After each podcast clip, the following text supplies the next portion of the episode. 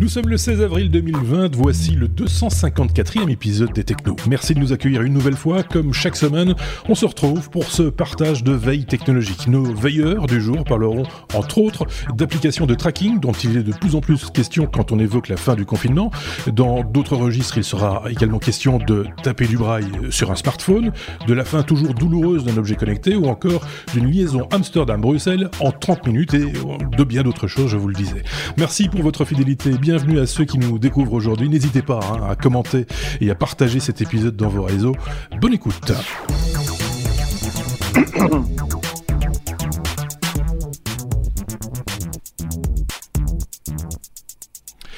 Je vous ai entendu tousser. c'est pas grave, c'est naturel. En même temps, euh, on est à distance, hein, vous le savez, les technos, euh, depuis 254 euh, épisodes se fait en confinement et en distanciation sociale, puisque nous, enregistrons toujours. Ça n'a pas toujours été le cas, il hein, faut, faut, le reconnaître, mais là maintenant, depuis quelques temps, on enregistre toujours à distance. Donc quand on voit nos petits camarades, autres podcasteurs ou même chaînes de télévision pratiquer de la sorte et tout fier de dire, oh, on a réussi à faire marcher Skype, nous, ça nous fait un petit peu sourire, il faut bien le reconnaître. Nous, cette semaine, c'est euh, Xavier d'un côté, salut Xavier, et puis euh, Sébastien euh, de l'autre. Je sais pas lequel a, a, toussé, je, je, je C'est moi qui ai toussé, je, je m'éclaircissais la voix et je pensais que les micros étaient coupés pendant le jingle. J'apprends qu'ils ne le sont pas, donc je couperai ici la prochaine fois. Alors moi je tousse, mais j'ai pris l'habitude, comme ça m'arrive souvent, j'ai mis le bouton mute. voilà, c'est ça. Donc c'est ça. C'est l'autre solution, c'est d'envoyer un, un coton-tige dans le nez pour voir si vous, si vous êtes positif pour vous tester éventuellement à l'occasion, faites-le. Hein, pour rassurer vos proches. Donc euh, oui, c'est ça, on en rêve un, petit peu, un petit peu tous. Enfin, J'espère que tout le monde va bien. Euh, restez chez vous. On a l'habitude de le dire maintenant, euh, mais euh, restez le plus possible chez vous si c'est possible, euh, en effet. Et puis profitez bah, de cette occasion pour écouter ou regarder des podcasts comme le nôtre, par exemple, mais bien d'autres aussi parce qu'il y en a d'autres sur le marché. Donc n'hésitez pas un seul instant à, à faire cette démarche.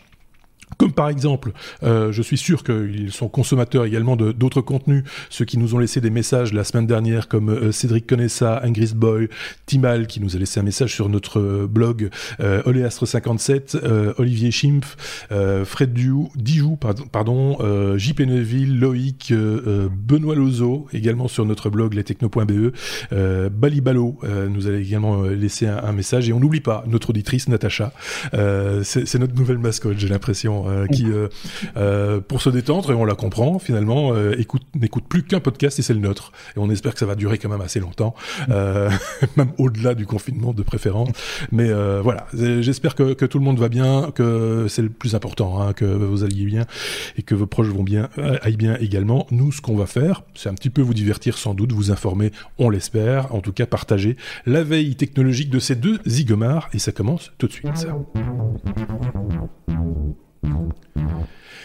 C'est Xavier qui nous vient avec euh, cette information concernant euh, Amazon. Euh, on l'a appris, euh, c'était hier ou avant-hier, je ne sais plus. Maintenant, euh, Amazon qui doit limiter, c'était mardi, qui doit limiter son activité en France. Tu dis mardi, mais ton mardi ou notre mardi? Parce que Xavier est un petit peu oui. déphasé. Aujourd'hui, il pensait qu'on était mercredi et donc. ouais, comment travailler à la maison?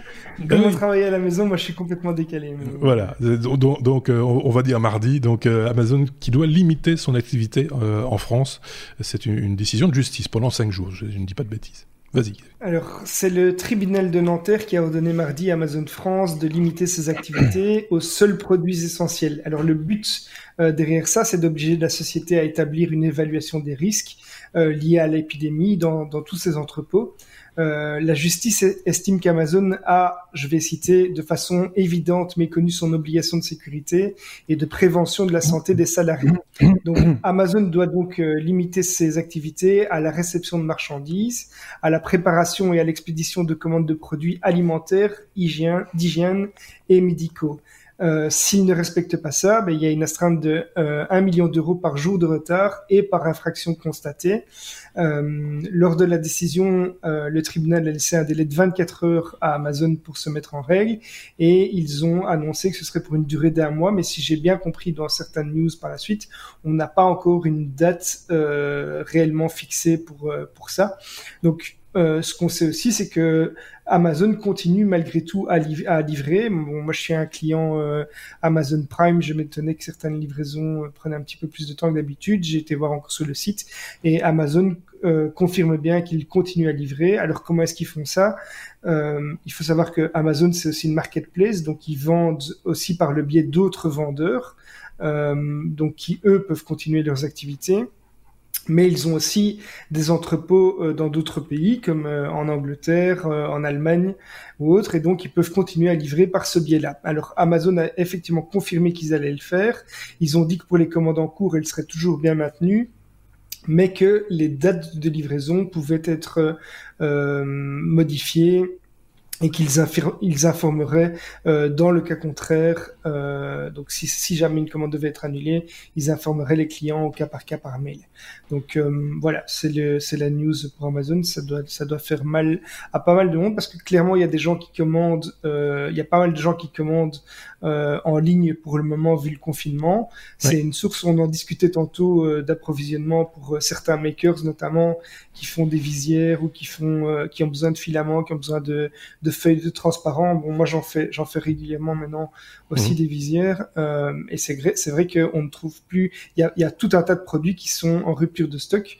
Euh, mais bon, on, on, pense surtout aux personnes aussi euh, qui, qui ont qui ont des besoins, qui savent pas se déplacer, pour qui Amazon était une solution euh, euh assez assez évidente. Voilà, c'est euh, il y a du pour et du contre pour certains. C'est bien pour les, les, petits commerçants locaux évidemment qui vont voir ça positivement, mais d'un autre côté, euh, ça peut hmm. poser problème à d'autres personnes. Voilà. Ce qui, ce qui remontait également dans les commentaires, j'ai pu que j'ai pu voir par-ci par-là sur les réseaux sociaux, c'est un syndicat hein, qui, qui, a tenté cette action, parce qu'il pense que euh, le personnel d'Amazon n'est pas on n'a pas pris soin d'eux entre guillemets pour leur donner les outils nécessaires pour pouvoir travailler sans risque. Euh, c'est le même genre de syndicats qui disent que c'est juste ignoble de les remplacer par des robots. C'est les gens qui travaillent dans les entrepôts. C'est un petit peu, c'est des paradoxes comme ça, mais c'est possible. Hein. Je veux dire, je moi, je ne vis pas dans les entrepôts d'Amazon. Euh, il faut effectivement être vigilant euh, dès qu'il s'agit de la, santé des, gens. Ça, on, est tous d'accord avec ça. C'est juste que il y a d'autres entrepôts, il y a d'autres sociétés qui distribuent via Internet. Euh, je citerai pas de nom, mais il y, a des sites qui sont ouverts et on n'a pas l'impression que là, il y ait énormément de contrôle qui sont opérés. Donc c'est nouveau. J'ai un, peu l'impression que c'est une espèce de chasse aux sorcières. C'est vilain Amazon, quoi. C'est, je me fais l'avocat du Mais effectivement, dans des grosses sociétés comme ça, c'est évident que euh, quand tu fais des mesures qui sont imposées à tous les employés, euh, à tous les employeurs, il faut, il faut les, il faut les vérifier de temps en temps. Les grosses boîtes sont évidemment les premières à être contrôlées, évidemment. mais aussi bien en interne, comme tu l'as dit, par des syndicats et autres qui défendent les intérêts des employés, ce qui est une bonne chose euh, en, en, soi. Hein. Oui, d'ailleurs, il y a pas mal de voix qui s'élèvent aujourd'hui parce qu'on commence tout doucement à parler de, de déconfinement possible ou voilà, on, essaie, on rêve un petit peu pour l'instant à ce jour-là et il y a des voix qui s'élèvent en disant moi je suis pas d'accord de retourner bosser maintenant parce que j'ai pas toutes les garanties de, qu'on va prendre soin de moi et que et qu'on va me donner toutes les sécurités possibles pour euh, pour arriver à, ne pas tomber malade simplement en retournant bosser en se précipitant peut-être un petit peu trop vite etc donc euh, il faut il faut bien réfléchir. c'est un gros débat hein, parce qu'il y a les employeurs il y a les employeurs qui qui ont leur boîte à faire tourner et qui, qui fournissent du, du travail à, à, des employés. Et d'un autre côté euh, on a on a la santé donc il va falloir trouver un juste milieu et je pense que c'est vraiment pas facile. Oui, c'est difficile pour tout le monde. En fait, euh, je pense que ce que chacun dit, ah c'est difficile pour moi, puis derrière t'entends oui mais c'est difficile pour moi, et puis c'est difficile. Non mais on est d'accord, on est tous d'accord, c'est difficile pour tout le monde euh, clairement, et donc euh, il va falloir placer des priorités à un moment donné. Donc ça c'est voilà, on va bien voir comment ça va se passer, mais normalement tout ira bien. C'est ce qu'on dit tout le temps. Donc on, on, on ose le croire. GitHub, la lettre G comme GitHub Sébastien, euh, qui euh, GitHub qui réduit ses prix. Euh, c'est une petite info que tu as épinglée. Oui, c'est une petite brève euh, euh, pour plusieurs raisons. Euh, D'abord, Git, c'est peut-être pas un outil très connu du grand public, c'est un, mhm. un, outil très connu des développeurs. C'est un outil de euh, contrôle de version du source code. Donc, vous savez, quand vous développez des applications, vous écrivez du code source qui est après traduit en, version binaire et distribué sur votre téléphone et, et autres. Pour schématiser, il y a des tas d'autres d'autres schémas. Et quand plus qu'un développeur travaille sur du code, ce qui est très souvent à partir du mhm. moment où on est deux, très utile d'avoir un outil qui garde euh, l'historique des versions, des changements, savoir qui a changé quoi, quand, pouvoir faire des différences entre telle ligne et telle ligne, euh, pouvoir versionner, dire voilà, ça c'est mon code source tel que c'était la version 1.0 de l'application, 1.1, etc. Et au fil des années, euh, il y a eu plein d'outils de, différents. Je ne vais pas vous faire l'historique de ça, on pourrait en parler très longtemps, mais c'est très technique. Euh, mais il y a un outil créé par, euh, par un monsieur qui s'appelle Linus Torvalds, que vous connaissez peut-être, parce que le prénom oui. vous dire Linus, Linux, c'est le même, euh, qui euh, ne trouvait pas son bonheur dans les outils de, gestion de code source pour gérer le, code source du kernel de Linux, donc vraiment le noyau de Linux, la partie dont, dont Linus est responsable. Et donc il a développé le sien, évidemment, euh, et il se trouve que ce, ce système s'appelle Git et est devenu le standard de facto en matière de, de gestion de code source. Euh, pour avoir un serveur, euh, pour avoir un, un, système Git, il faut un serveur Git et euh, GitHub c'était un des euh, plusieurs, c'est un, un, des systèmes publics mmh. auxquels vous pouvez vous connecter pour créer vos vos répertoires de code et les faire vivre dans le cloud pour parler oui. pour un vocabulaire classique. Ouais. Et euh, GitHub a été racheté par Microsoft il y a quelques temps, donc maintenant c'est mmh. tombé dans le giron de, de, de, Microsoft. Et GitHub avait un modèle euh, semi-gratuit euh, avant Microsoft, où c'était gratuit si le code source était public, mais si vous voulez un répertoire de code privé, donc qui soit visible que au sein d'une entreprise, ou si on voulait avoir plusieurs collaborateurs en privé, il fallait payer. Microsoft a très vite laissé tomber la partie euh, repo privé, donc maintenant on peut avoir autant de repos privés qu'on qu veut, mais il fallait encore payer si on voulait plus de, je crois, de mémoire 5 développeurs sur un repo privé. Et donc, ce qu'ils annoncent aujourd'hui, c'est dire c'est gratuit, même si vous avez plus que 5 développeurs. Ils gardent quand même une offre payante si vous voulez du support, si vous voulez des fonctions avancées, comme du single sign-on avec des systèmes d'entreprise, SAML pour ne pas le nommer alors là, il faut quand même euh, payer. Donc c'est une bonne nouvelle pour les développeurs, c'est une bonne nouvelle pour les entreprises. Il euh, n'y a pas GitHub, je peux citer des concurrents. Il y a euh, GitLab évidemment. Il y a Bitbucket euh, de la société australienne Altasian. Euh, et puis il y en a certainement d'autres qui, qui, doivent exister, mais enfin ce sont les trois que je rencontre le, le, le plus souvent ouais. quand, quand quand, quand on ne met pas son code sur des machines qu'on gère soi-même, en tout cas. Voilà, bonne nouvelle, c'est pas tous les jours qu'il y a un éditeur de logiciel qui baisse ses prix, euh, en plus, qui plus est qui s'appelle Microsoft maintenant. Donc, euh, profitez. Est-ce que c'était vraiment une source de rentabilité pour Microsoft? Ça, c'est toute la question. C'était cher? C'était coûteux, ces, ces hébergements de, de, code? Je ne sais pas, je dirais pas de bêtises. Non, pas cher, non. C'était un prix par tête de pipe par mois. Ouais. Euh, genre 5, 10, 15 dollars par, par personne par mois. Euh, pour les développeurs, voilà. Ouais. Donc, non, non, c'est pas la source de rentabilité première de Microsoft. Et Microsoft a cette stratégie de, de, de parler aux développeurs et d'être ouais. sympa avec les développeurs qui, qui, font très très bien depuis de longues années. C'est pas nouveau, mais ces, cinq, ces cinq dernières années, c'est assez incroyable, avec un outil de développement qui s'appelle Visual Studio Code, qui est gratuit, qui est en open source, que presque tout le monde utilise, euh, GitHub qui est dans le reste Carcel maintenant, Linux ouais. qui se retrouve dans Windows, euh, et j'en passe. Donc, euh, Ils ont un arsenal de développement assez, euh, assez, assez étoffé. Je sais pas ce qu'en pense Xavier de cette news, c'est une bonne nouvelle ou tu C'est une bonne nouvelle. Ouais. Je trouve que c'est une bonne nouvelle, surtout pour les petites boîtes, en fait, parce que bon, les grosses boîtes ont des, ont des moyens, mais c'est sûr que quand tu as une petite boîte, tu as besoin d'outils comme ça, même si tu es à deux ou trois développeurs, et, euh, et parfois même tout seul en fait. Hein, tu peux tu peux avoir besoin de ce genre d'outils tout seul pour pouvoir voir euh, l'historique des modifications que tu as ouais. fait. Et bon, 5 euros par-ci, 5 euros par-là, ça fait vite euh, des montants qui sont assez lourds pour des petites entreprises, et donc euh, c'est une bonne chose effectivement. T'as raison, quand, quand, on est tout seul, moi j'avais discuté une fois avec un développeur qui me disait, même tout seul, c'est intéressant parce qu'on ne sait jamais de quoi l'avenir sera fait, et si on veut partager l'historique de notre développement avec, euh, avec un tiers, bah, à un moment donné, il va falloir euh, lui donner les... On, on, il faut lui donner oui, ces informations et donc là elles seront là des, par, par, essence euh, et on pourra les partager par essence sans devoir euh, fouiller dans, dans, dans, dans, ses propres archives quoi. C'est en gros. Mais, mais même pour, pour, toi tout seul ouais. Oui. Mm-hmm. Pas pareil que l'historique. Git, Git, a aussi une possibilité de, de, faire, désolé si je suis trop technique euh, en technique de développement, mais de faire ce qu'on appelle des branches. Je veux tester oui. une nouvelle idée, je veux expérimenter sur mon code. Je sais que je vais casser plein de trucs et qu'il n'y a plus rien qui va marcher pendant trois jours, mais en même temps, je veux être capable de faire un correctif rapide sur le code tel qu'il est euh, oui. en production maintenant. Et donc, je peux faire deux branches et évoluer avec deux branches en parallèle. Oui. Euh, des outils comme Git permettent de faire ça relativement simplement. Et rien que pour ça, ça vaut la peine, même si on est le seul développeur. Ouais. C'est le cas très concret d'avoir une application en développement, en test, en bêta, etc. Ouais, ouais, ouais. Ok, bon, bah, donc effectivement, c'est effectivement une bonne nouvelle. On passe à la lettre suivante. Qui est toujours la lettre, la lettre G, mais cette fois c'est pour euh, Google. Euh, quand le Braille s'invite sur Android, ça c'est une information qui va intéresser euh, nos amis que nous avions été rencontrés avec l'autre Sébastien au début de cette année à Paris. On a l'impression que c'était déjà il y a très très longtemps, non C'était comme au, mois de janvier. Je vous renvoie à nos hors-séries consacrées aux technologies, au service des personnes malvoyantes ou non-voyantes. le Braille s'invite sur Android, Xavier. C'est des news que j'aime bien. On avait parlé il y a pas longtemps de d'une euh, police de caractère aussi qui était adaptée aux malvoyants, euh, enfin aux, personnes avec déficience visuelle.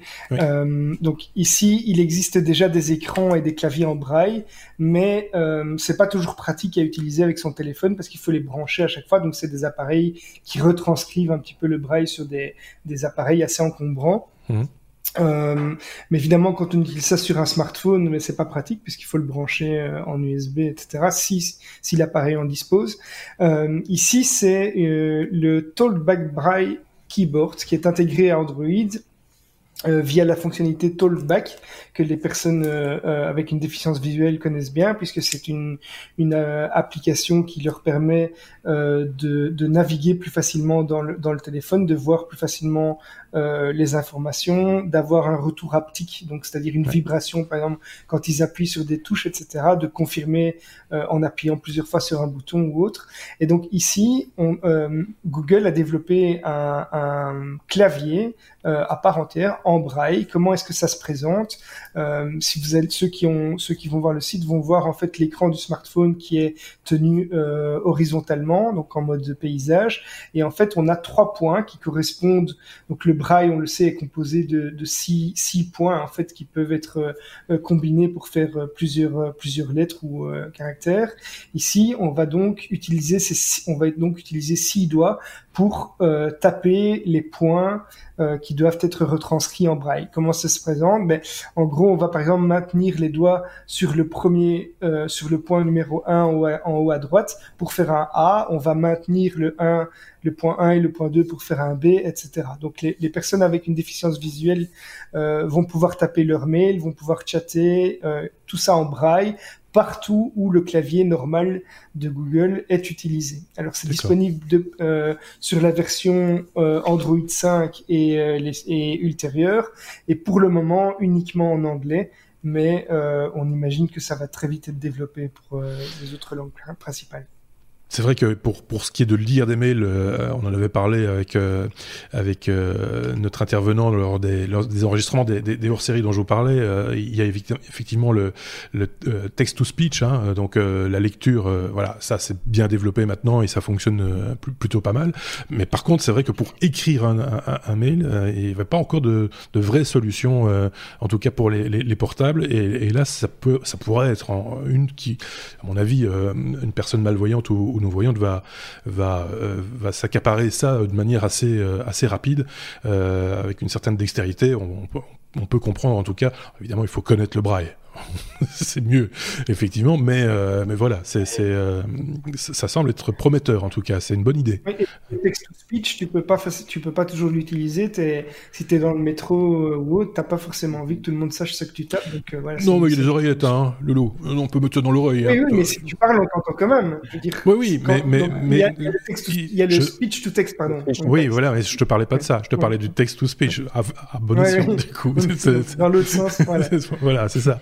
Donc, euh, oui, oui on peut le faire avec un assistant vocal aussi, mais on le fera plutôt à la maison à ce moment-là, tu vois. Euh, ouais, ça. Parce qu'effectivement, dans le métro, ça n'a pas beaucoup de sens. Enfin, sauf maintenant, parce qu'il y a personne dans le métro. Mais, mais bon, c'est un autre détail. C'est jamais gare, effectivement.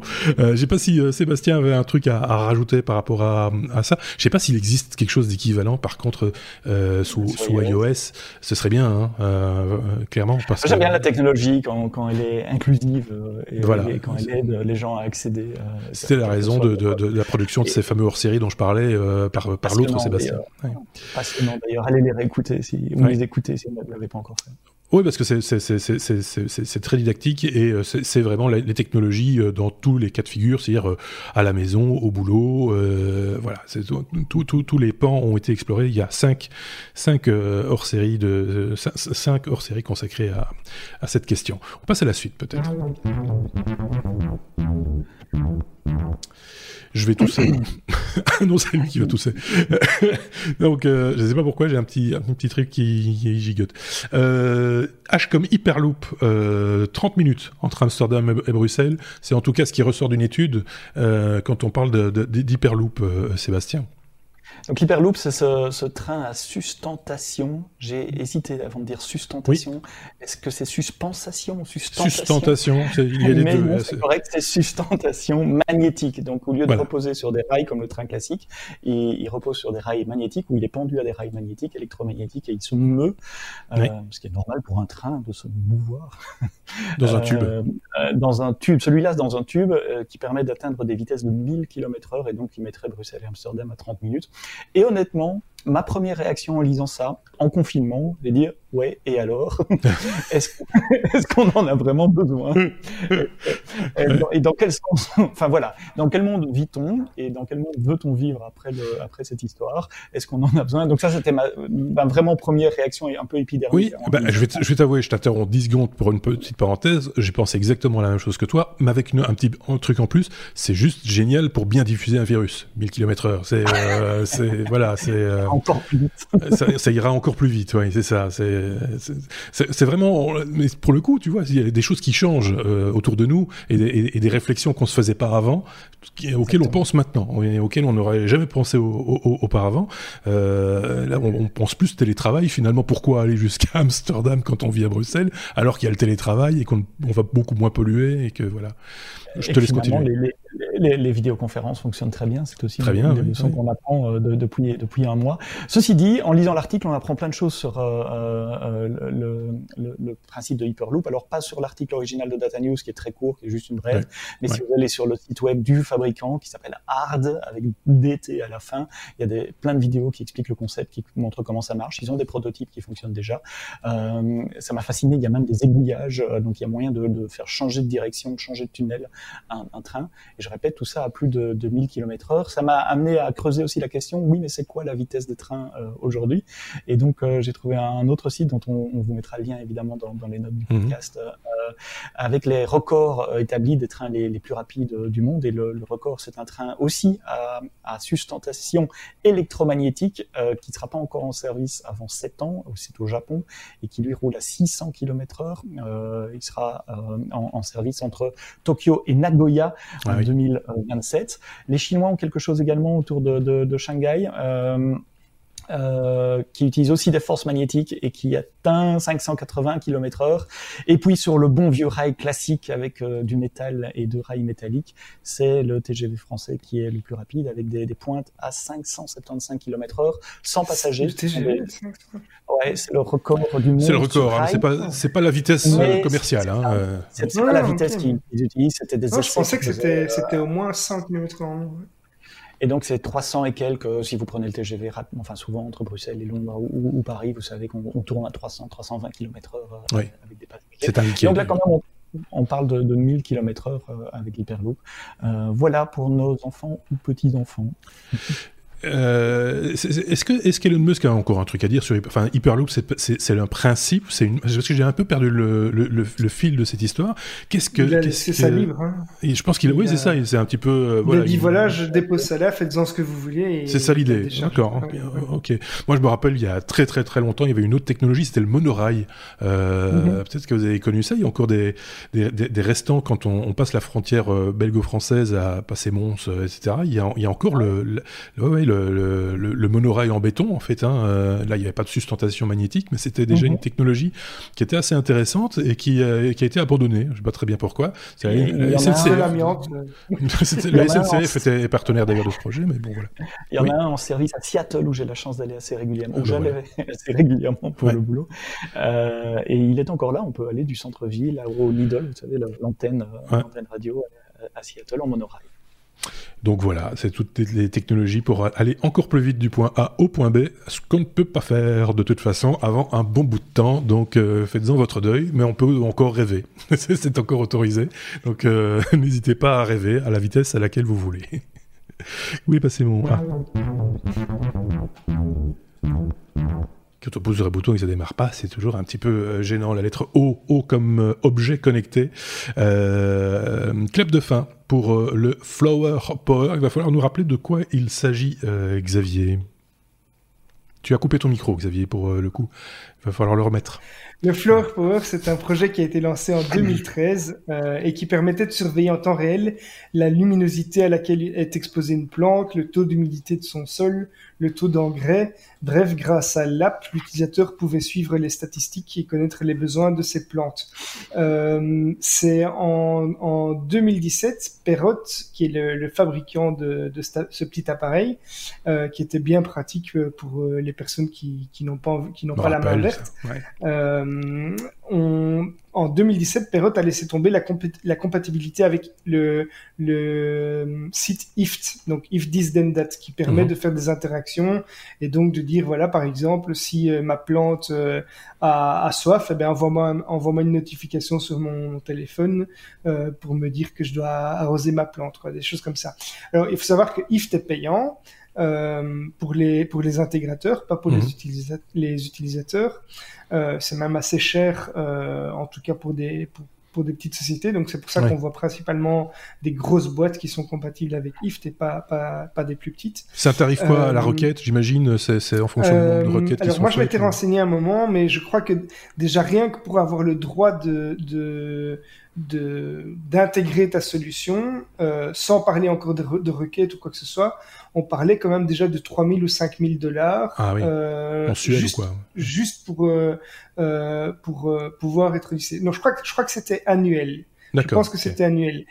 c'est c'est un budget qui est quand même rebutant pour certaines euh, certaines petites boîtes. Euh, surtout que bon voilà c'est du c'est du récurrent malgré tout.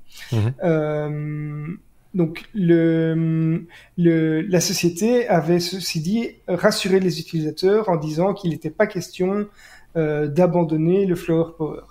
Sauf que du jour au lendemain euh, et sans donc sans aucun préavis, ils ont euh, coupé les serveurs dont, dont dépendaient à 100% les appareils. Donc tous ces appareils ne fonctionnait que grâce à l'interaction avec les serveurs de, de Perrot, qui ont été coupés du jour au lendemain sans avertissement préalable.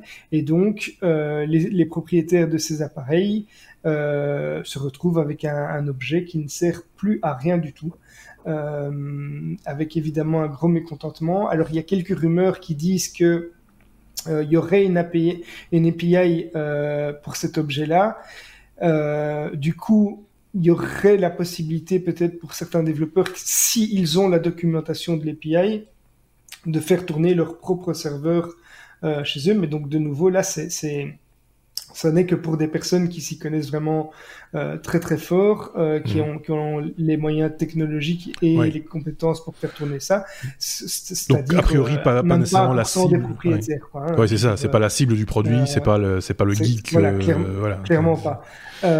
Et, et alors moi j'ai un petit coup de gueule parce que j'ai l'impression que cette société, Perrot, est assez familière avec ce genre de pratique. Euh, il faut savoir qu'ils sont, Perrot est très connu à la base pour les, pour les appareils Bluetooth. À ah. la base, ils se sont fait connaître par les appareils Bluetooth et les, oreillettes, euh, les car kits notamment. Donc c'était surtout, ils se sont fait connaître grâce aux car kits, euh, principalement dans, dans les voitures. Il y avait des petits, des petits appareils. Maintenant, c'est intégré, mais là, on pouvait se faire placer un petit car kit. Euh, et ils ont lancé, ils ont, ils sont très connus mais aussi pour le drone effectivement, mhm. mais euh, ils ont essayé plein de choses donc dans, dans des secteurs un peu différents. Et le casque que j'ai ici notamment, euh, mhm. c'est un Perotzik de première génération. Ah oui, je me rappelle. alors, ils ont très vite sorti un appareil de deuxième, un, un, une deuxième version. Et donc, dès qu'ils ont sorti la deuxième version, il y a, y, a, y a, plus eu quasiment aucun support pour la première version. C'est-à-dire que euh, vous il y a un forum euh, attitré pour le support, mais vous n'obtenez mmh. aucune réponse. Il y a des personnes qui sont restées euh, sans réponse à des questions vraiment basiques pendant, pendant vraiment très longtemps. Euh, moi, j'ai un petit défaut, alors que j'utilise pas, pas très souvent mon casque. Euh, à l'extérieur. Donc c'est vraiment un usage. J'ai mon, j'ai les petits coussinets qui se qui se défont. Et euh, en fait, ces appareils, alors qu'ils sont pas, ils ne sont vraiment pas très vieux, il n'y a plus aucune pièce euh, disponible en, en seconde main, etc. Enfin, en en spare, quoi. Pas en seconde main, mais donc en, mhm. en, en spare. Euh, et donc c'est une pratique, je pense qu'ils testent des marchés, et si ça ne leur, si ce n'est pas assez rentable, ils passent très vite à autre chose. Et ça, c'est un petit peu dommage dans, dans la pratique. Je pense qu'il y a moyen d'abandonner des solutions tout en n'abandonnant pas la communauté qui a, qui a, qui a acquis ce logiciel ou, ces, appareils derrière. Quoi. Il n'y a pas cette culture du, on va dire, euh, du suivi euh, sur le moyen terme, ne serait-ce que sur le moyen terme. Dire voilà, on va arrêter de produire euh, tel, tel produit, mais d'au moins avoir des pièces pour pouvoir, ou, ou, un service quelconque qui puisse un petit peu suivre les, dans les 4 ou 5 années qui suivent ce, ce, produit, ce serait de bon ton, quoi, comme beaucoup le Je comprends hein. parfaitement qu'on puisse pas mettre à, on puisse pas maintenir pendant 20 ans des appareils.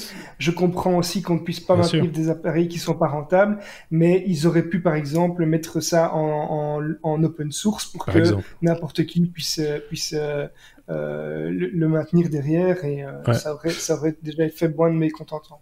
Ouais. Ils, avaient, ils, avaient, fait aussi un autoradio euh, de, de, de, unités là euh, sous Android, je me rappelle, euh, à une époque, qui était assez prometteur aussi, puisque ça permettait d'utiliser les applications Android directement dans son dans, dans, son car kit, quoi, dans son dans son kit. Ah, mais euh, voilà.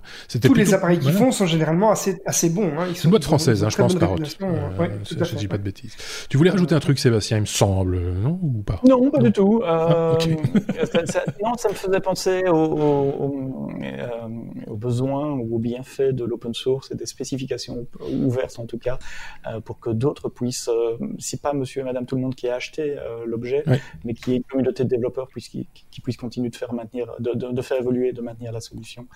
Mais pour ça, il faut des specs ouvertes, il faut, il faut un peu de confiance, il faut une volonté du fabricant aussi. D'autant que ce produit-là, euh, il avait été très bien positionné. Je me rappelle qu'il y avait eu une présentation au CES, si je ne dis pas de bêtises, l'année de sortie, c'était en 2015, je crois, ou 2016. Je pense, je pense, il me semble qu'on en avait, parlé, on avait parlé à l'époque. Ouais. Oui, parce qu'il y avait des solutions euh, un peu euh, pas, pas, pas, pas, pas concurrentes, mais dans, dans, le même dans le même esprit. Euh, D'autres sociétés commençaient aussi à proposer des objets connectés grand public. C'était un peu le début hein, de l'objet connecté grand public, et, et, donc il y avait il y avait un foisonnement comme ça de, de, de petits outils qui pouvait rendre service. C'en était un, malheureusement, c'est fini. Euh, faut se renseigner, voir s'il n'y a pas autre chose qui existe. évidemment, c'est toujours un peu embêtant parce qu'on se dit, ah là là, je me suis fait avoir une fois. Euh...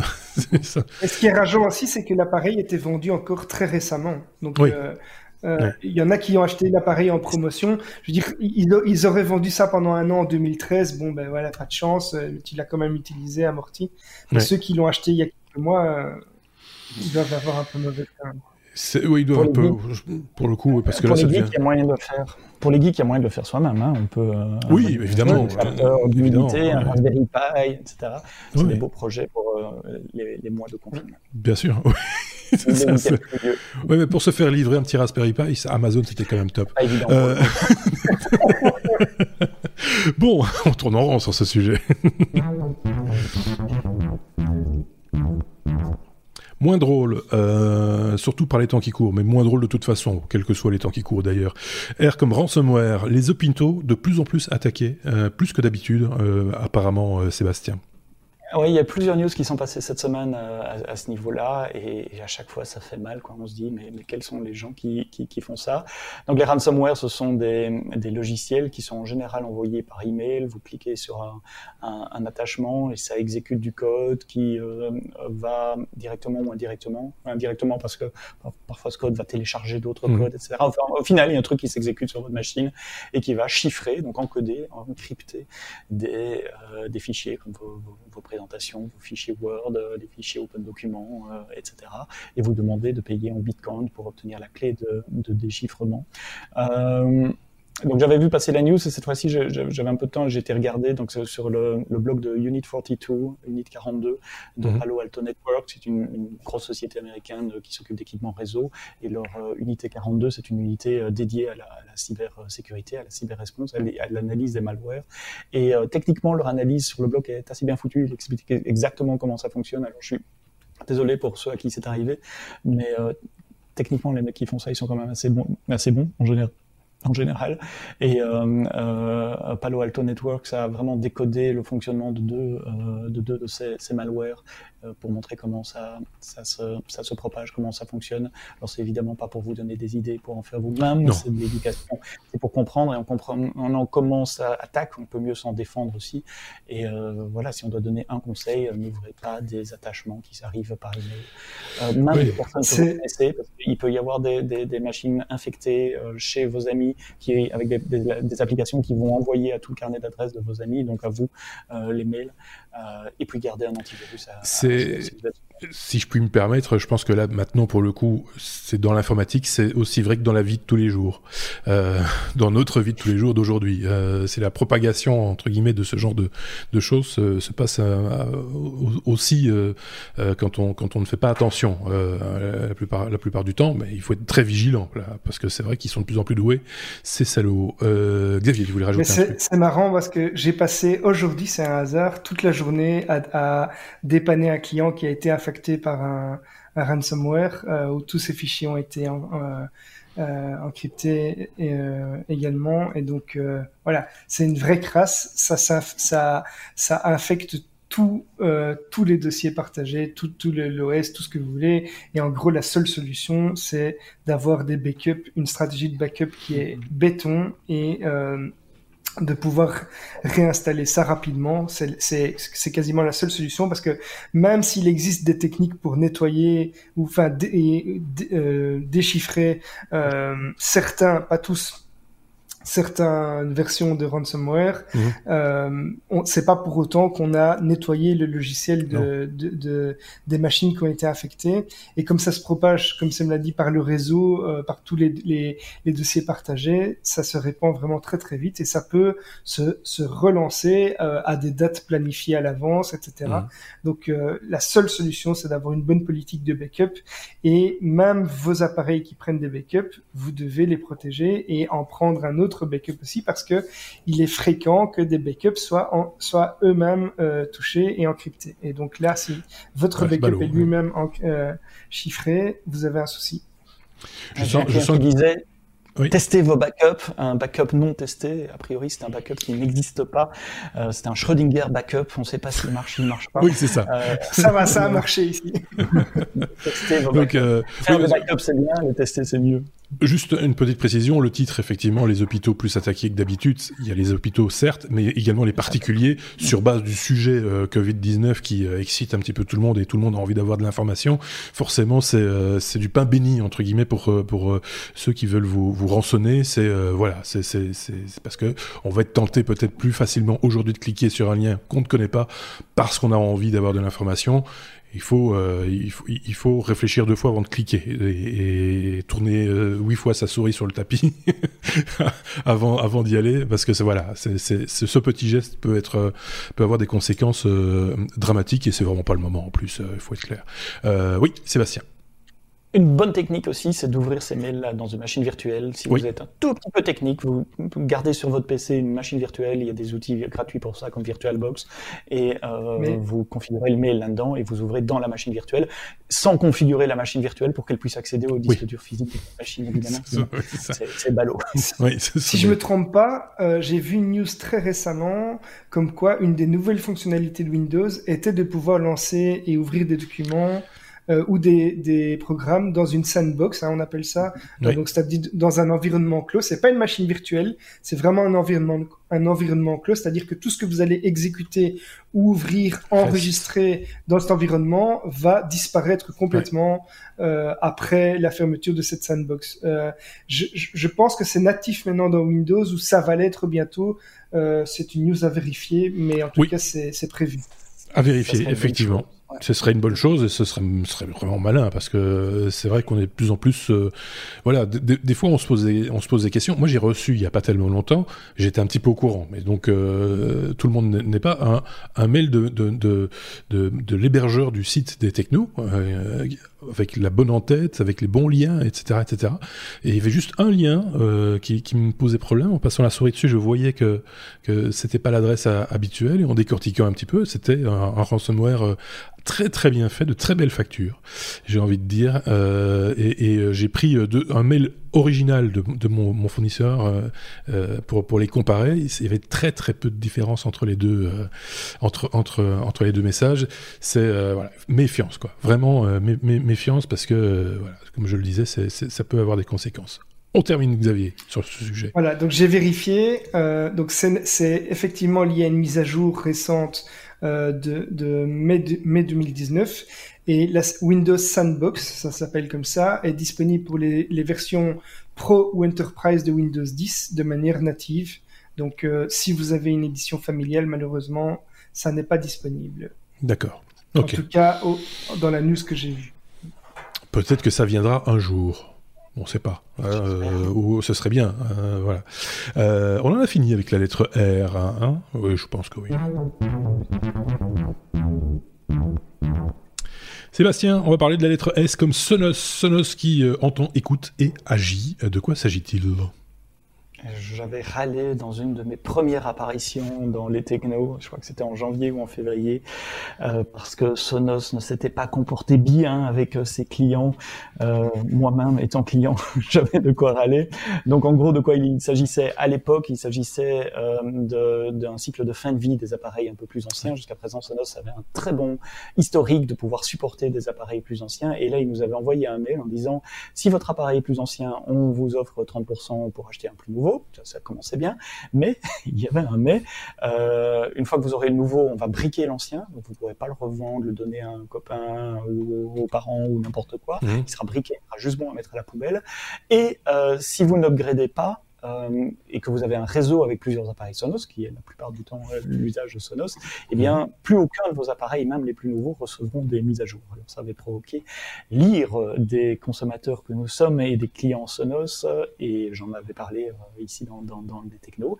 Eh bien, Sonos a fait machine arrière, puisque j'ai reçu un mail hier de Sonos qui me disait que le programme d'upgrade vaut toujours, je toujours 30% si je veux acheter un plus nouveau, euh, mais que si je le fais, mon ancien appareil reste disponible je peux le revendre, je peux le jeter, je peux le renvoyer pour recyclage.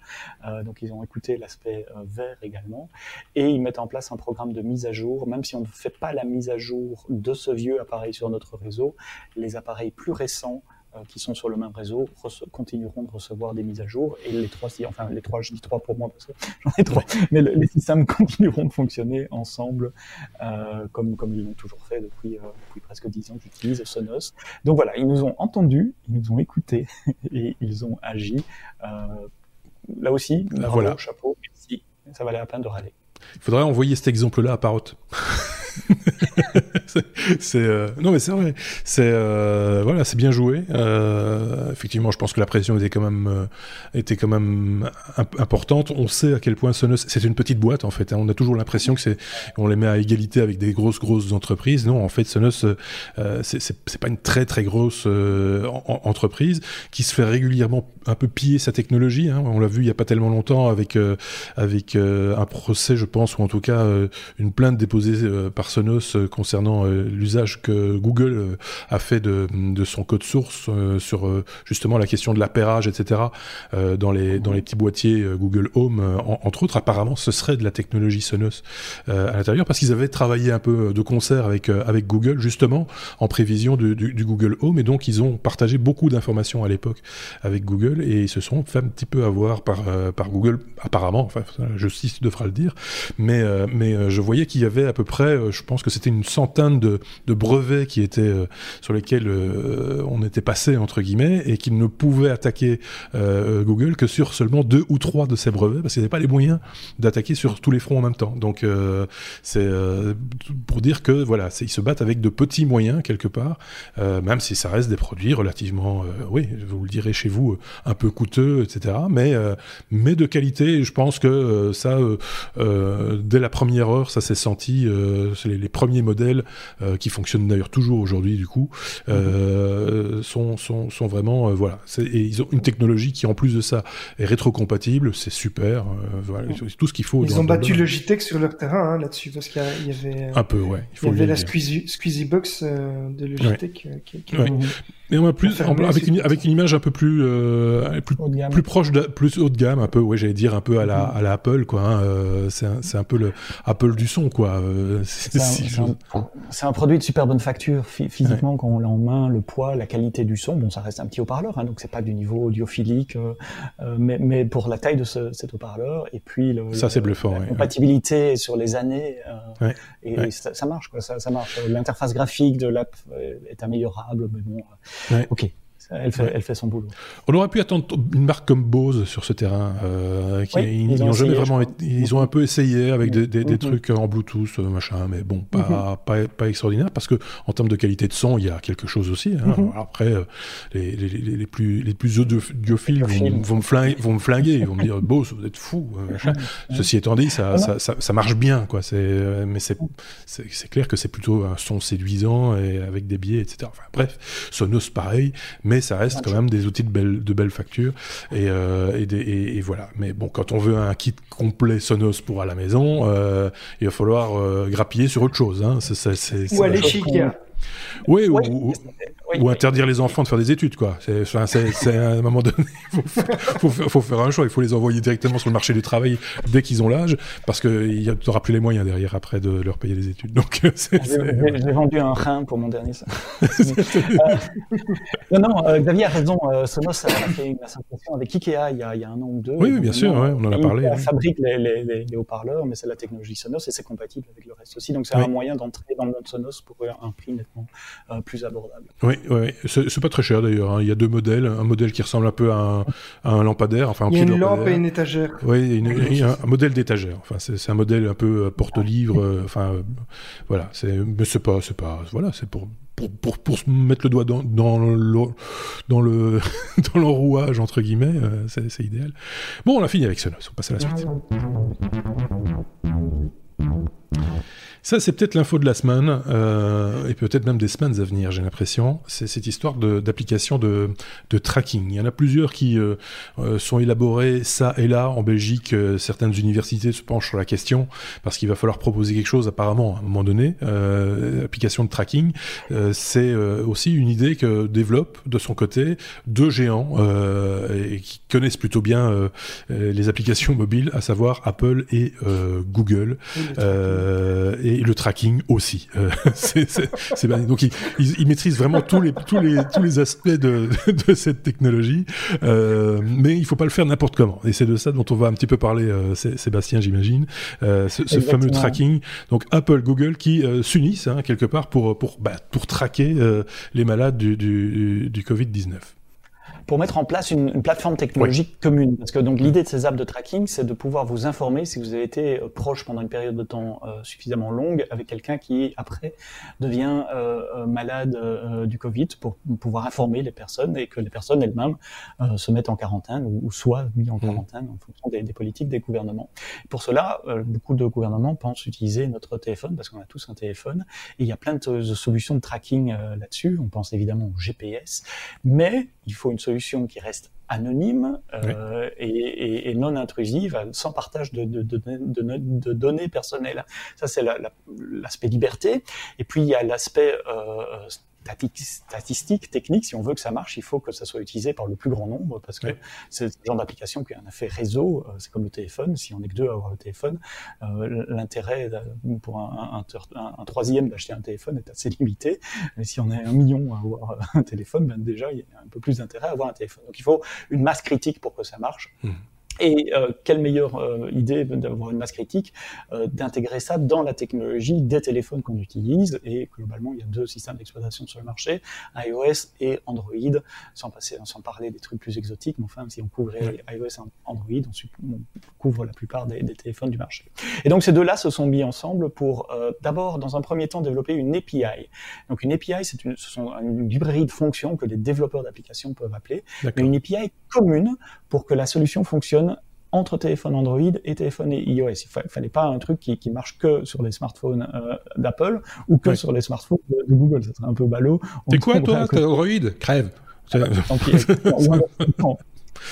C'est vraiment mal vu. Et, donc, il faut un truc commun euh, en API et si mieux, si possible, encore mieux, mais ça va prendre un poil plus de temps, euh, intégré dans le système d'exploitation via une mise à jour qui arrivera euh, probablement euh, prochainement. Alors, comment est-ce que ça respecte, et je me permets d'aller un peu plus dans les détails là, comment est-ce que ça marche et comment est-ce que ça respecte notre vie privée sans dire qui on est et exactement où on était? Parce que, un, il ne faut pas que le système sache que c'est moi. Mmh.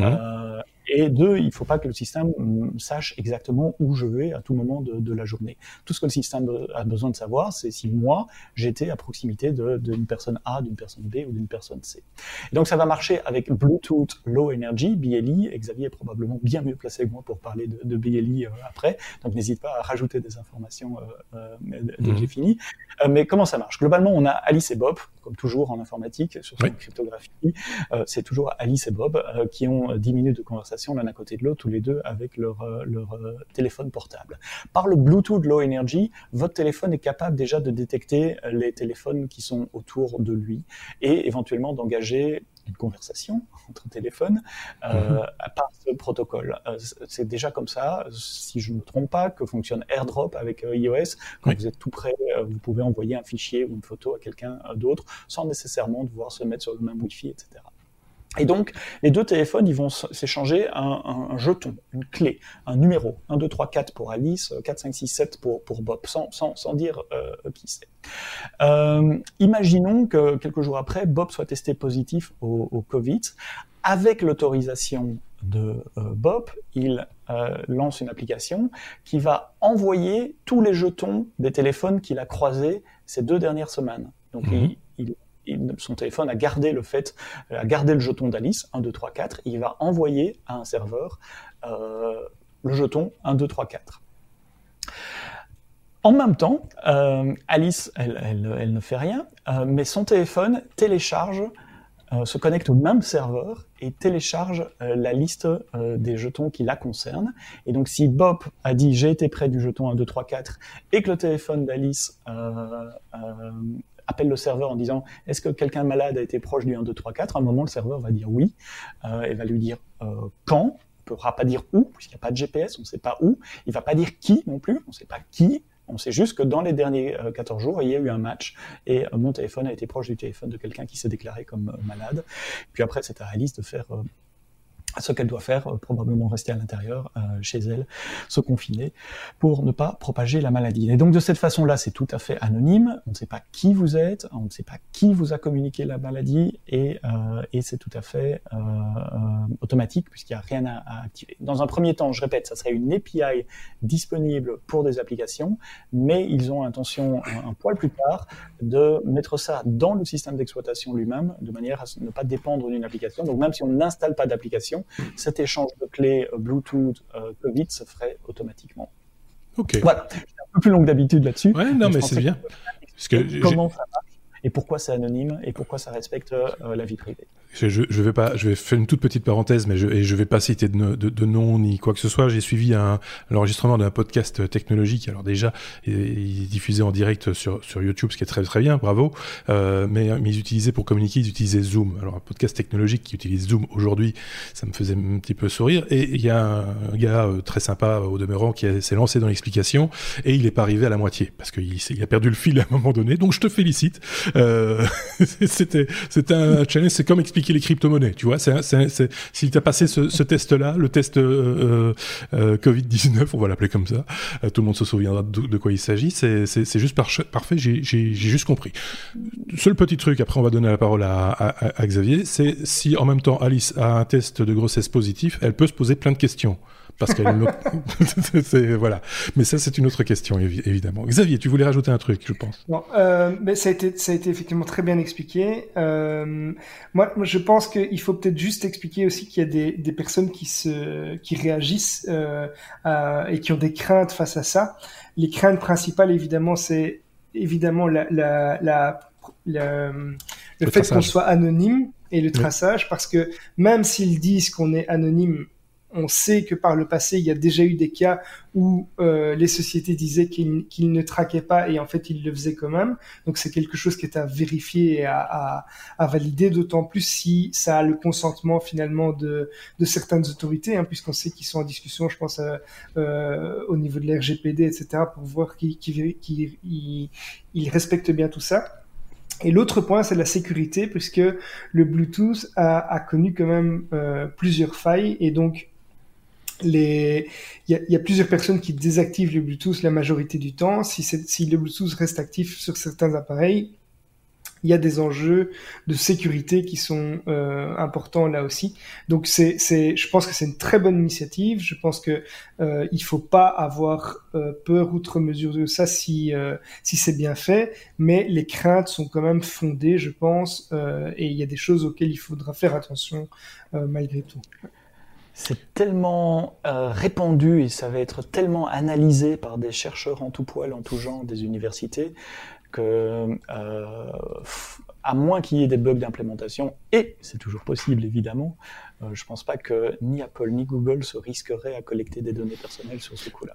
Non, peut-être pas eux, mais, mais est-ce que l'outil peut être euh, euh, peut-être pas eux, mais est-ce que l'outil ne peut pas être euh, dévoyé? Euh, par par par un, on, parlait d'hameçonnage là tantôt, mais mais par ce genre d'individu entre guillemets qui pourrait utiliser ce type d'outil à d'autres à d'autres à d'autres effets? On peut on peut se poser la question. Donc.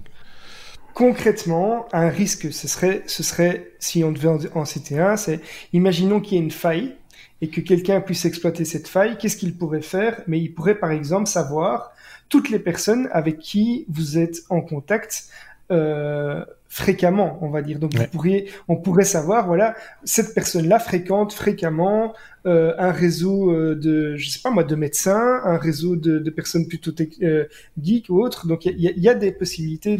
Tu veux dire qu'on pourrait, on pourrait savoir, on pourrait savoir quel est le père du futur enfant d'Alice, par exemple on pourrait savoir si tu es une, si tu es une maîtresse. Non, voilà. Non, mais je veux dire, il y a, y, a, y a, des risques. Effectivement, je pense pas que volontairement ils vont, ils vont exploiter ça. C'est, mais, mais des failles, ça, ça arrive, ça arrive pour tout. Enfin, quel logiciel n'a jamais eu de faille c'est, ça, n'existe pas. Oui, c'est ça. On l'a euh, souvent dit ici. Hein, c'est, de l'informatique, donc il faudrait être très, très attentif à ça. Et effectivement, une bonne chose, ce serait que ce soit complètement open source euh, et que, tous les développeurs puissent se plonger là-dedans puisque c'est le meilleur moyen pour que des failles soient identifiées euh, et connues de tous quoi. En tout cas, s'il y a une faille qui a mis en évidence euh, ce virus, c'est euh, symbolisé par un, un, un, logo un peu particulier qu'on pensait pas voir. Et là, on voit effectivement qu'il y a eu un avant et un après euh, Covid-19. C'est euh, c'est ce logo, une pomme avec Google à côté, dans un communiqué de chez Google. C'est quand même c'est quand même assez assez flagrant. Il y a des voilà des évolutions comme ça un petit peu un petit peu inhabituelles qui sont en train de se faire. C'est peut-être positif aussi. Il faut pas non plus voir tout en noir. Hein faut, faut, faut voilà. Il y a, il y a, il y a que qui pouvaient le faire. Euh, si si c'est pas eux, euh, ce système ne marchera jamais. Si c'est le gouvernement allemand, le gouvernement français, le gouvernement ça le problème. qui développe sa propre solution, ça ne marchera pas. Donc il faut un truc global. Et il y a, voilà, c'est eux qui font. Et pourtant, et, pourtant parce que parce que l'Europe est ce qu'elle est, hein, euh, et pourtant c'est vers ça qu'on va. Tu le sais bien. C'est que chacun y va un petit peu de son développement et euh, dans, dans, son coin, alors que l'interopérabilité et euh, si on prend euh, le train, on peut en parler là tantôt euh, pour aller de Bruxelles à Paris, il faudrait quand même qu'on sache euh, aussi pister, enfin que ce tracking soit efficace également dans nos déplacements et nos interactions avec mhm. avec des gens issus d'autres d'autres pays. Ou sinon, ça n'a pas beaucoup de sens. autant faire une une application bruxelloise, une application marseillaise, une application, ce serait complètement idiot. Et voilà, c'est il faut mondialiser le truc. Donc on va voir comment ça comment ça va se passer, mais on sent en, en tout cas de ce qu'on peut lire à gauche à droite que euh, c'est un véritable enjeu aujourd'hui que cette technologie-là peut euh, effectivement aider au déconfinement qui sera probablement très progressif, mais qui va pouvoir en tout cas aider à, mieux comprendre en tout cas ce qui se passe et, de mieux pré se prémunir de cette, de cette saloperie. Donc euh, affaire, à, affaire à suivre et de près évidemment. Je pense qu'on n'a pas fini de parler de, tracking et de cet outil dans les, épisodes euh, à venir. Quand je l'ai vu euh, cette semaine, on a entendu parler de ça et chacun y a été un petit peu de son, de son commentaire. Je me suis dit, oulala, ça, ça va être le, sujet de, cette, de ces prochaines semaines. Va revenir régulièrement. Je sais pas si l'un ou l'autre avait un truc à rajouter, parce qu'il y avait aussi d'autres initiatives, non, sur oui, Oui, tout à fait. Donc on, peut juste, c'est une mini brève, donc je vais m'incruster dans la news de, de Sam mhm. ici, en rajoutant le fait que l'OS de Google, Wear OS, pour les pour les montres connectées, a déployé une mise à jour récemment pour notifier les utilisateurs de se laver les mains toutes les 3 heures, comme le recommande l'OMS. Alors l'OMS recommande aussi de se laver les mains toutes les 20 secondes, donc ils ont ils ont déployé une petite toutes les 20 secondes. non, non, pas toutes les 20 secondes. C'est beaucoup. Donc. Tu dois te laver les mains toutes les 3 heures pendant au moins 20 secondes. D'accord. Selon l'OMS. Et donc, euh, ils vont envoyer des petites notifications. Pour ça, il faut que vous ayez la version euh, si, si mes infos sont correctes, c'est la V5 4.0. Euh, on va pouvoir évidemment désactiver ces notifications. Il n'y a pas question de se faire ennuyer toutes les trois heures euh, si on n'en a pas envie par une notification qui vous dit de vous laver les mains. Euh, mais ça montre aussi que ces, ces, ces, fabricants, ces développeurs cherchent des solutions et en fait rien que Google, si on tient compte de l'ensemble des actions qu'ils ont menées euh, de manière logicielle, hardware ou autre, euh, ou communication ou autre, pour, contre le Covid-19, ça représente 800 millions de dollars d'investissement. Rien que pour trouver, mettre en place des, des, moyens pour lutter euh, ou diminuer l'impact du Covid. Euh, moi, je, je dis que c'est bien. Hein. je le disais à quelqu'un ce midi, j'ai commencé à avoir les doigts palmés, moi, à force de me laver les mains. Euh, je, vraiment, ça, ça, a commencé ici. voilà, je, suis Aquaman euh, bientôt. Je sais pas vous, hein, mais voilà, c'est devenu. Il a pas que les virus qui mutent. Oui, c'est ça. Nous, nous, allons muter aussi à un moment, un moment ou à un autre. Je pense qu'on a fait bien le tour de ce thé comme tracking et autres. il faut qu'on en parle. Hein, c'est technologique, donc forcément, il faut qu'on parle de ce genre de, de, de, choses dans les technos. Et on on en reparlera certainement, euh, ça, euh, vous pouvez en, être sûr. T comme euh, un chiffre. 13. la mission Apollo 13. Vous vous souvenez de la mission Apollo 13 Cet échec réussi, comme on l'appelait, je pense, ou cette réussite? C'est oui, c'est un truc comme ça. Hein. C'était il y a 50 ans déjà. C'est dingue. le, 11 avril 1970. Exactement. Donc il y a, y a, y a quasiment 50 ans exactement. Apollo 13 décollait du centre spatial euh, Kennedy. Alors moi j'aime bien toutes les news qui sont un peu liées à l'espace. On avait on avait euh, Sébastien L'autre, Sébastien qui aime les cryptos, qui aime aussi beaucoup l'espace, euh, euh, SpaceX, etc. Euh, alors, pour rappel, la mission de, de Apollo 13, c'était l'objectif était d'allunir et de permettre à une troisième équipe d'astronautes, il y avait Jim Lovell, Jack Swigert, euh, Fred Hayes, de parcourir la Lune, et ça devait durer dix jours et finir par un amérissage dans l'océan Pacifique. Euh, seulement, le 14 avril, donc trois jours après le, décollage, l'équipe a rompu le silence euh, radio pour prévenir le centre de contrôle de, euh, de Houston qu'il y avait un accident qui s'est produit à bord. Et donc, on a eu cette fameuse phrase que tout le monde connaît, Houston, we have a problem. donc, le, le site, pour, pour célébrer en fait les 50 ans de d'Apollo 13, il y a le site Apollo, Apollo 13 in real time, donc euh, Apollo 13 in real time, va permettre de découvrir toute la mission en temps réel, mhm. d'écouter les échanges radio. Euh, ça représente 7200 heures de contenu euh, audio, dont 144 heures en provenance du module lunaire. Il y a 600 photos qui sont sur ce, site. Il y a des infos super détaillées avec des, parties du, du module lunaire, l'explication de comment ça fonctionne. On voit, on voit en temps réel qui parle, on voit si ça vient euh, de telle ou telle partie de, de, du cockpit ou de, de, de Houston. Euh, on a un outil de recherche qui va permettre de retrouver des passages bien précis euh, de la mission. Donc on va pouvoir par exemple euh, basculer en direct sur euh, le moment où euh, on, a, on apprend qu'il y a un souci dans, dans le module. Et pour info, ceux qui chercheraient à retrouver cette phrase-là, en fait le problème a lieu le 14 avril vers 3 heures à l'heure de Paris. Donc, euh, mais c'est vraiment, c'est vraiment très sympa. J'avais déjà vu un, site un peu similaire pour euh, un autre, euh, un autre événement. je crois que c'était pour justement le, premier pas sur la Lune. Euh, ils avaient fait un site un peu similaire. Pour euh, Apollo 11, oui, oui. Et avec un, un, service de tweet également, tu, tu avais les, les messages, plutôt que de les avoir en, vocal, tu les voyais, ils envoyaient des tweets. euh, Et donc quand tu suivais le compte en question, tu, tu, tu, tu, voyais au fur et à mesure l'avancement de la mission. c'était pour les, les vrais passionnés, c'était juste passionnant parce que c'était du temps réel aussi. Et, et c'était assez bien fait, effectivement.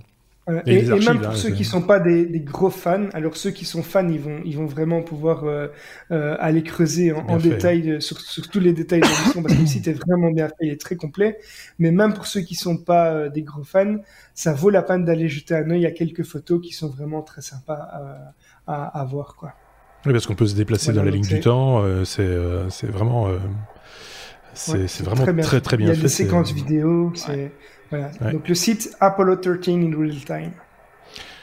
Sympa, vraiment bien fait. Euh, c'est euh, c'est bien documenté, c'est bien, enfin c'est ludique en même temps. Euh, c'est euh, voilà. Si vous avez vu, si vous aviez vu le film, parce que il faut bien le dire, hein, on a tous été, on l'a tous regardé plusieurs fois, je pense. Euh, Apollo 13, on voit que c'est quand même très très proche d'une certaine réalité, mais si vous voulez rentrer dans le détail, là c'est juste parfait. Hein, c'est c'est voilà. On, mettra le lien le lien du site évidemment. donc c'est le lien exact, c'est Apollo in real time slash 13. Voilà, et donc ça c'est le genre de truc, vous mettez, si vous avez un, ordinateur de trop à la maison, vous le laissez tourner en permanence, vous êtes de toute façon à la maison confiné, donc vous pouvez vous, vous évader un petit peu et, euh, vous retrouver euh, euh, avec, avec l'équipage d'Apollo 13 en, temps réel. C'est plutôt pas mal comme évasion. moi je trouve ça plutôt, plutôt sympa. Encore, tu voulais rajouter un truc un bon usage, ouais, encore un bon usage pour un Raspberry Pi connecté à sa TV pour tout le monde. Je sais pas, il est un peu lourd ce site quand même, hein. il, est, il est bien fait, mais il est... Voilà. Mais c'est chaque fois qu'on reparle des, missions Saturne et Apollo, je me dis juste qu'on a dans sa poche ou ici euh, à l'écran plus de capacité informatique et de stockage que l'ensemble des moyens de la NASA à l'époque. Et voilà, voilà, ce qu'ils ont fait avec ces, ces moyens-là. Avec, avec des gens qui l'avaient dans la tête. Hein, c'est assez, assez incroyable, effectivement. On va, voilà, on va pas non plus. Euh, mais euh, voilà, c'est incroyable. mais on a mis le lien, quand même, hein, parce que vous allez y aller, on en est sûr. Il n'y a pas de souci. On va passer à la lettre suivante, si vous voulez bien. J'attends ça avec impatience depuis le début. Moi. À mon avis, c'est l'autre 7 qui attend. Oui, c'est la lettre W, comme euh, oui mais non. On n'a plus beaucoup de oui mais non parce que c'est vrai qu'il y a eu moins d'informations euh, cocasses, entre guillemets. Vous savez, le oui mais non, c'est l'information technologique, certes, mais qui sort complètement de, de tout, de, de tout tous les radars possibles, imaginables. Euh, Xavier, d'ailleurs, lui-même, on a des, des, des, corsets. Hein, ah oui, on en a eu des très beaux. Hein. D'ailleurs, en lien, en lien direct avec... Euh, en lien étroit, j'ai envie de dire, avec euh, la news qui arrive. Quoi. Oui, oui, pas très loin en tout cas. On est, on est, on est vraiment à, ça. ça dépend chez qui, mais, mais euh, voilà. Euh, le, le, titre de cette news, c'est Reconnaissance anale. Voilà. Cette, cette, cette vidéo est donc démonétisée d'office. de quoi s'agit-il? Je vais éviter toute la mauvaise blague qu'il y a moyen de faire sur le sujet. Oui, bah je suis un peu déçu. Je, je, pensais avoir trouvé une perle. Euh, ça y est, ça commence. mais, après, j'ai vu que vous aviez posté la, quelqu'un des chroniqueurs avait posté la news également euh, dans, dans, notre Slack que nous utilisons pour préparer euh, les podcasts. Donc voilà, elle, elle, elle, serait sortie de toute façon. Euh, c'est une étude très sérieuse. C'est un, un, prototype très sérieux fait par une, une, une université de toilettes intelligentes et de toilettes connectées donc je reviens au, sujet connecté, euh, cher à Xavier, un peu dont on parlait euh, euh, tout à l'heure.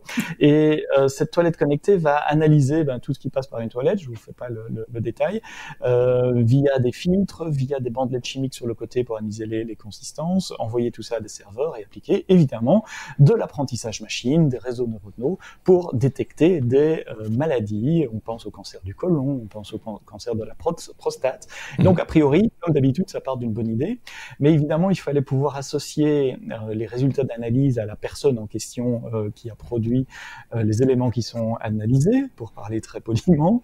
Et, et, et donc, ils ont bardé, en plus des capteurs, ils ont bardé la toilette de caméras pour, comme on fait représentation euh, euh, digitale de notre empreinte digitale ou faciale ou de nos yeux, il y a, et je l'ai appris, je ne le savais pas, moyen de reconnaître les gens par leur empreinte anale, qui euh, est apparemment c'est pas nouveau, ça fait plusieurs dizaines d'années qu'on le sait. J'ai retrouvé des papiers de 1920-1930 où on disait qu'on pouvait identifier euh, une, une, personne grâce euh, à ses caractéristiques. Je vais éviter le nom. C'était peut-être plus intrusif comme méthode de cet endroit-là. Et donc, j'imagine la toilette qui, qui, qui filme vu par en dessous. Euh, et, et j'imagine la vie de cette intelligence artificielle oui. ces images sera traiter euh, tout au long de, de, de, sa vie. Les chercheurs assurent évidemment la plus grande confidentialité des images ainsi collectées et ainsi traitées, euh, parce qu'ils se rendent compte de l'aspect personnel, pour reprendre le mot cité dans l'article, euh, personnel de ces données-là. Donc voilà le futur vers lequel on va. Il faut se dire qu'il y a quand même un gars qui a été payé pour euh, apprendre à l'intelligence artificielle à analyser ces photos. Hein. Oui, c'est ça. C'est qu'il il a fallu quand même nourrir l'intelligence, on le dit toujours. Hein, il a fallu nourrir l'intelligence artificielle. On se demande avec quel matériel, parce que voilà, est-ce qu'il y a des banques de euh, données euh... La partie intelligence artificielle, ils en parlaient pour l'analyse des, des, des, des, éléments qui passent à travers la toilette pour détecter les maladies. Mmh. La reconnaissance des photos, euh, ça pourrait se faire tout seul. Il y a des algorithmes de classification qui sont capables de reconnaître une photo A d'une photo B euh, sans entraînement manuel. Donc il faut pas, c'est pas comme reconnaître des, chats dans une photo où là il faut entraîner l'algorithme en lui dire là il y a un chat, là il y a un chat. Mmh. Ici on donne on donne 20 euh, photos euh, de, de, la même sorte et il doit les catégoriser par personne, dire voilà la numéro 1 et la 5 c'est la même personne et la 6 et la 7. Ça il faut pas d'entraînement. Donc je pense pas qu'il y ait quelqu'un qui ait dû cliquer sur des dizaines de milliers de photos. oui c'est ça. Quel métier. Mais, mais, je peux me tromper également. non mais c'est enfin ceci étant dit sur la technologie à la base, tu vois, pour déceler une maladie ah, ou euh, par exemple, Alice aurait pu savoir qu'elle était enceinte aussi comme ça, par exemple. Euh, euh, c'est, je trouve ça plutôt, c'est plutôt malin, c'est plutôt, c'est plutôt pas mal, euh, clairement. Après, c'est vrai qu'il y a, il y a, il, enfin, tout, tout tout l'imaginaire qui va avec, euh, forcément, ça dévoie un petit peu aussi cette news qui, euh, qui de prime abord était plutôt intéressante. Et là, du coup, on se dit, mais vraiment, comment font-ils? C'est euh... Hésité à la mettre en oui mais non, parce que le début de la news est intéressant. C'est la technologie appliquée au domaine de la non, santé. Non, elle avait sa place. Hein. On parle très elle souvent. Sa place. mais, mais la, oui. la, fin... Voilà. la fin justifie ouais. les moyens, c'est ça Mais je voulais rebondir sur autre chose. Euh, on a parlé, euh, je crois que j'étais dans un épisode où moi j'y étais également, euh, du, du, de, du, documentaire sur Bill Gates euh, qui est oui. sur Netflix pour le moment. Et un des épisodes de ce documentaire montre l'énorme effort qu'ils sont en train de déployer pour déployer des toilettes dans des pays euh, euh, moins développés, on va dire, des pays de, de oui, centrale. Oui, ou même en, en, Inde, en Inde, par exemple, on en, parle Inde, beaucoup. C'est oui. un enjeu sanitaire majeur d'avoir oui. euh, des, des, endroits propres et de séparer les eaux usées des eaux potables, mmh. parce que c'est un véhicule de maladie énorme. Et c'est là que j'ai commencé à ouvrir les yeux sur, tiens, un truc aussi bête et qu'on qu pense acquis dans nos sociétés qu'est euh, la toilette, eh bien, ça génère encore de la recherche aujourd'hui parce qu'on peut pas ouais. se permettre de distribuer des toilettes avec des systèmes d'égout comme on en a chez nous dans ces pays-là. Il faut des systèmes autonomes de toilettes sèches ou d'autres de, de, de, recyclage, enfin, un moyen pour évacuer euh, euh, ces déchets. Et ce sont des vrais euh, challenges de santé publique et tout le monde est, est, est conscient maintenant depuis quelques oui. semaines des grands challenges de, de, santé publique et ça passe aussi par les toilettes alors que le, des chercheurs les connectent et, et y appliquent de l'intelligence artificielle finalement c'est qu'un qu petit delta dans une, une grande vague oui, de recherche de ce problème-là qui, qui, reste Mais... à résoudre pour l'humanité. Mais tu as raison de, de, de, de, le développer comme ça, parce que c'est un véritable enjeu dans pas mal de pays du monde, en fait. Hein. On s'en rend pas compte chez nous, parce que c'est quelque chose d'acquis, mais, euh, mais euh, dans, dans, pas mal de, de pays dans, dans, le monde, euh, les problèmes de santé publique euh, sont souvent liés justement à, ces, à, ces, à cette absence, souvent, de, de, commodité. Euh, voilà, c'est assez, assez interpellant d'ailleurs quand, on, quand on voit ça. ici, c'était l'occasion de, de rire un peu grassement on va dire. Hein, euh, on en arrivera bientôt aux trois coquillages. Oui, ça, ce serait intéressant par contre, parce que tu vois, un, deux, trois, c'est ça, c'est un, truc à, développer. Si vous avez une idée, si vous savez à quoi ils servent, par exemple. Ça, nous intéresse aussi parce qu'on cherche aussi un petit peu. Euh, voilà, on a fait le tour de l'actualité technologique, en tout cas vue par ces deux zigomars euh, cette semaine. Euh, J'espère que ça vous a plu. Si vous avez des commentaires à formuler, n'hésitez pas à le faire, comme d'habitude. On les attend sous cette vidéo sur YouTube ou dans notre blog lestechno.be ou via les réseaux sociaux. Vous êtes les bienvenus également. N'hésitez pas justement à partager cette vidéo si vous l'avez aimée avec vos amis sur les réseaux sociaux. Euh, en période de confinement, je pense qu'ils vous seront reconnaissants de, de, de, de, de donner comme ça, de, de, recevoir une heure, un peu, un peu plus d'une heure d'occupation. Hein, voilà. Euh, pas toujours bien malin, mais de temps en temps quand même un, petit peu intelligent. On espère en tout cas euh, vous avoir un petit peu diverti. N'hésitez pas à rester chez vous déjà, à prendre soin de vous et de vos proches. N'hésitez pas à revenir la semaine prochaine pour le prochain épisode. Merci à Xavier, merci euh, à Sébastien et on se dit à très très bientôt. On l'espère tous bien sûr en pleine santé. Au revoir.